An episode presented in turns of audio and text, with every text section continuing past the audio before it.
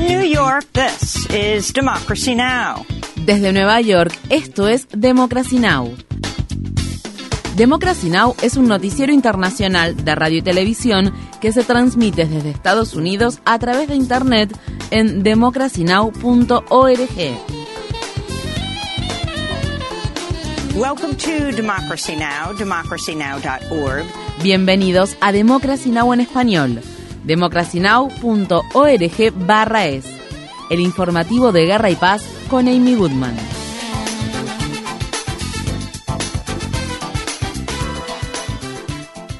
En Estados Unidos, el ex líder del grupo de extrema derecha Proud Boys, Enrique Tarrio, ha sido condenado a 22 años de prisión. Esta es la sentencia más larga que ha sido impuesta a una persona involucrada en la insurrección del 6 de enero de 2021 en el edificio del Congreso en Washington, D.C. En mayo, Tarrio y otros tres miembros de los Proud Boys fueron declarados culpables de conspiración sediciosa. El juez federal de distrito, Timothy Kelly, dijo el martes que Tarrio fue el principal líder de esa conspiración. Tarrio recibió la sentencia más rigurosa por el asalto al Capitolio, a pesar de que el 6 de enero de 2021 no se encontraba en Washington, D.C. debido a que había sido arrestado días antes en relación a otro caso y se le había ordenado mantenerse alejado de esa ciudad. Durante el juicio, los fiscales describieron a los miembros de Proud Boys como un grupo de soldados que el 6 de enero de 2021 actuaron como si fueran las Fuerzas Armadas de Donald Trump. La semana pasada, otros cuatro miembros de los Proud Boys fueron condenados a entre 10 y 18 años de prisión. El secretario de Estado de Estados Estados Unidos, Anthony Blinken, llegó a la ciudad de Kiev como parte de una visita a Ucrania que no se había anunciado públicamente. Este es el cuarto viaje que Blinken realiza a Ucrania desde que comenzó la invasión rusa, pero es la primera vez que tiene planeado pasar la noche en dicho país. Se espera que Blinken anuncie un nuevo paquete de ayuda estadounidense para Ucrania valorado en más de mil millones de dólares. Queremos asegurarnos de que Ucrania tenga todo lo que necesite, no solo para que su contraofensiva sea exitosa, sino también tenga lo que necesite a largo plazo para asegurarnos de que cuente con un fuerte elemento disuasorio, una fuerte capacidad de defensa, de modo que en el futuro no se repitan agresiones como esta.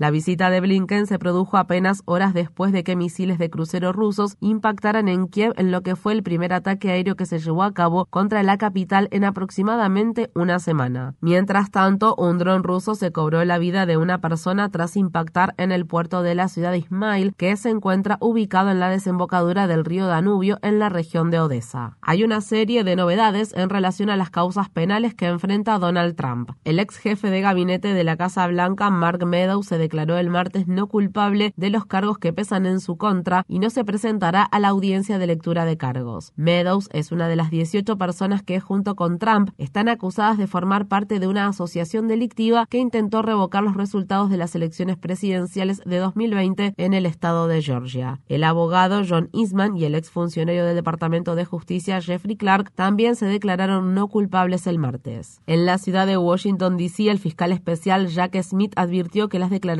que Trump realiza a diario pueden influenciar al grupo de potenciales jurados que participarán de otro juicio penal que el expresidente enfrenta en dicha ciudad. Trump ha atacado en reiteradas ocasiones tanto a Smith como a la jueza federal de distrito Tanya Chutkan. El juicio contra el ex asesor comercial de Trump, Peter Navarro, ha comenzado. Navarro fue imputado por negarse a cumplir con una citación del Comité de la Cámara de Representantes de Estados Unidos que investiga la insurrección del 6 de enero. En la ciudad de Atlanta, 61 activistas han sido acusados de cargos relacionados con la ley de chantaje civil, influencia y organizaciones corruptas de Georgia o Ley Rico por su participación en las protestas contra la construcción de un gran centro de capacitación policial conocido como Cop City, un proyecto que cuenta con un presupuesto de 90 millones de dólares. El fiscal general republicano de Georgia, Christopher Carr, acusa a los activistas de violar esta ley estatal. La acusación fue formulada por el mismo panel del gran jurado del condado de Fulton que acusó al presidente Donald Trump y a 18 coacusados más de cargos relacionados con la ley de chantaje civil, influencia y organizaciones corruptas de Georgia. Muchos de los manifestantes ya han sido acusados de terrorismo doméstico. Por su parte, la Unión Estadounidense para las Libertades Civiles se pronunció duramente en relación a la acusación que pesa sobre los manifestantes que se oponen al COP City. La abogada de la Unión Estadounidense para las Libertades Civiles, Amra Ahmad, dijo que en su organización están extremadamente preocupados por este uso increíblemente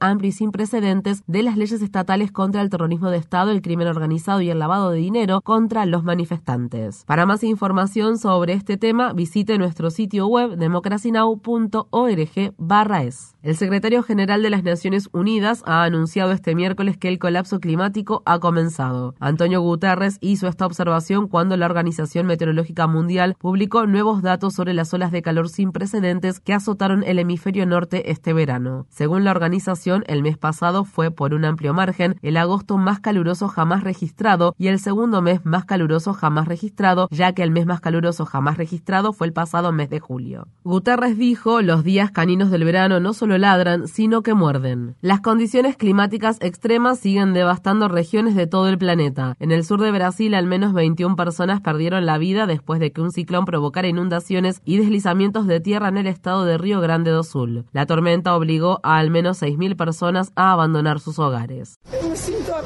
Estoy destrozada, he perdido todo. Hay mucha gente que perdió mucho más que yo, pero aquí en casa no me queda nada.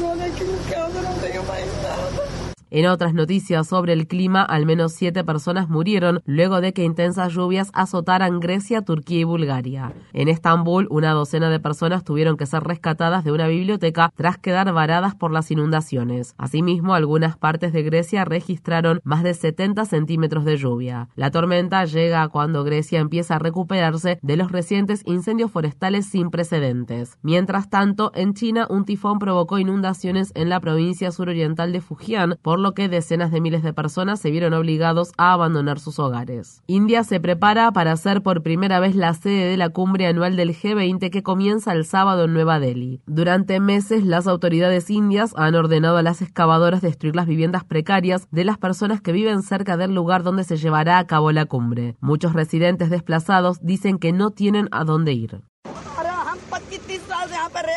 Llevamos viviendo aquí entre 25 y 30 años. ¿A dónde vamos a ir ahora que nuestras casas están siendo demolidas de manera repentina? No tenemos instalaciones ni un lugar donde vivir. Nos hemos quedado sin hogar y estamos en la carretera. Espero que las autoridades enfermen y mueran y sean maldecidas por los pobres.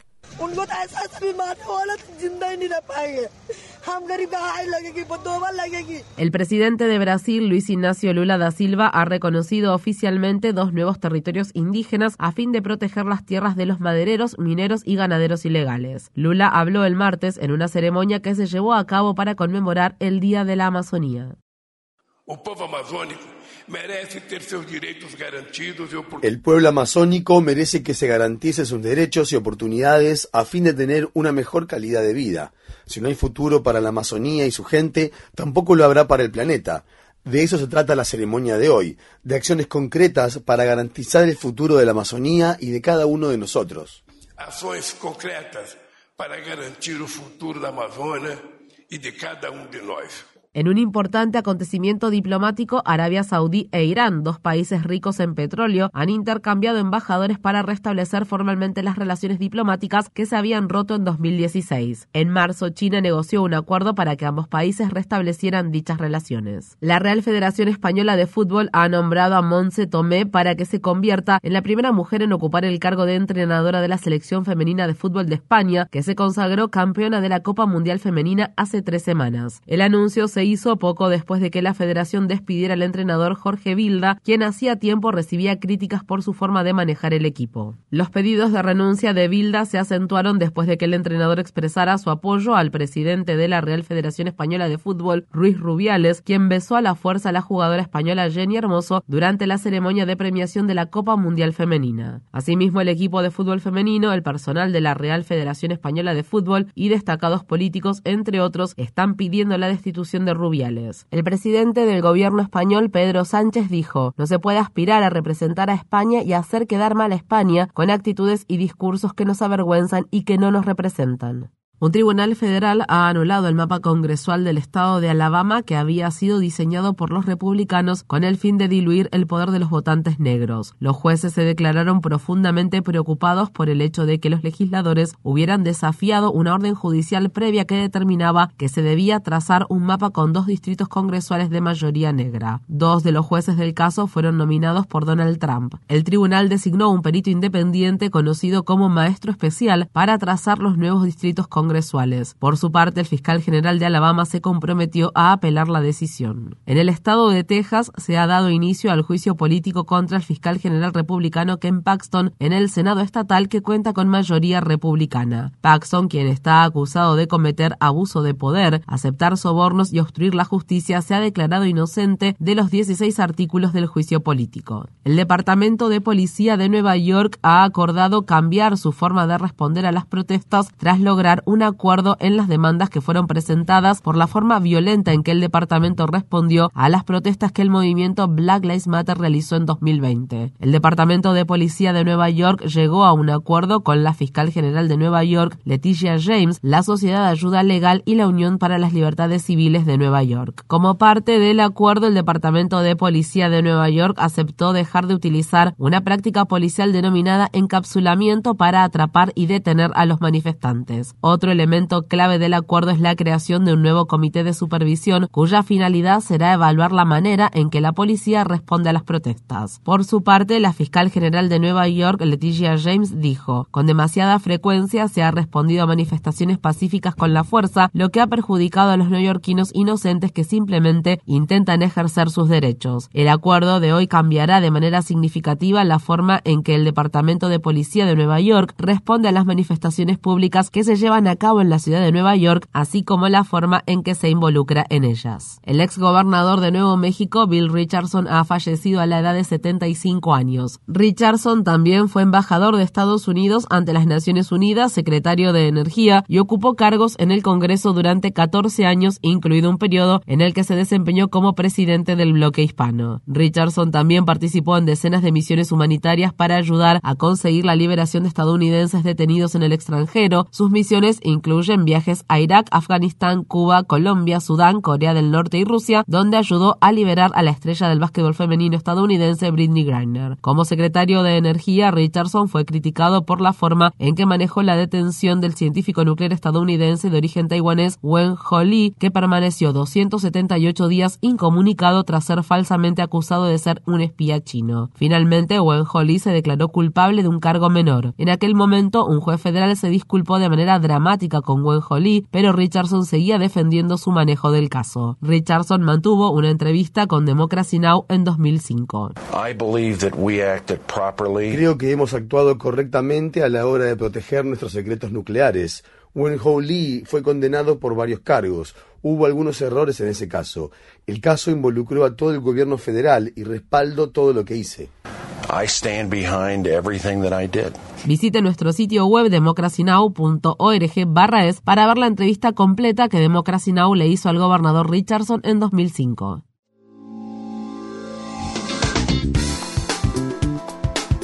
Infórmate bien. Visita nuestra página web democracynow.org barra es.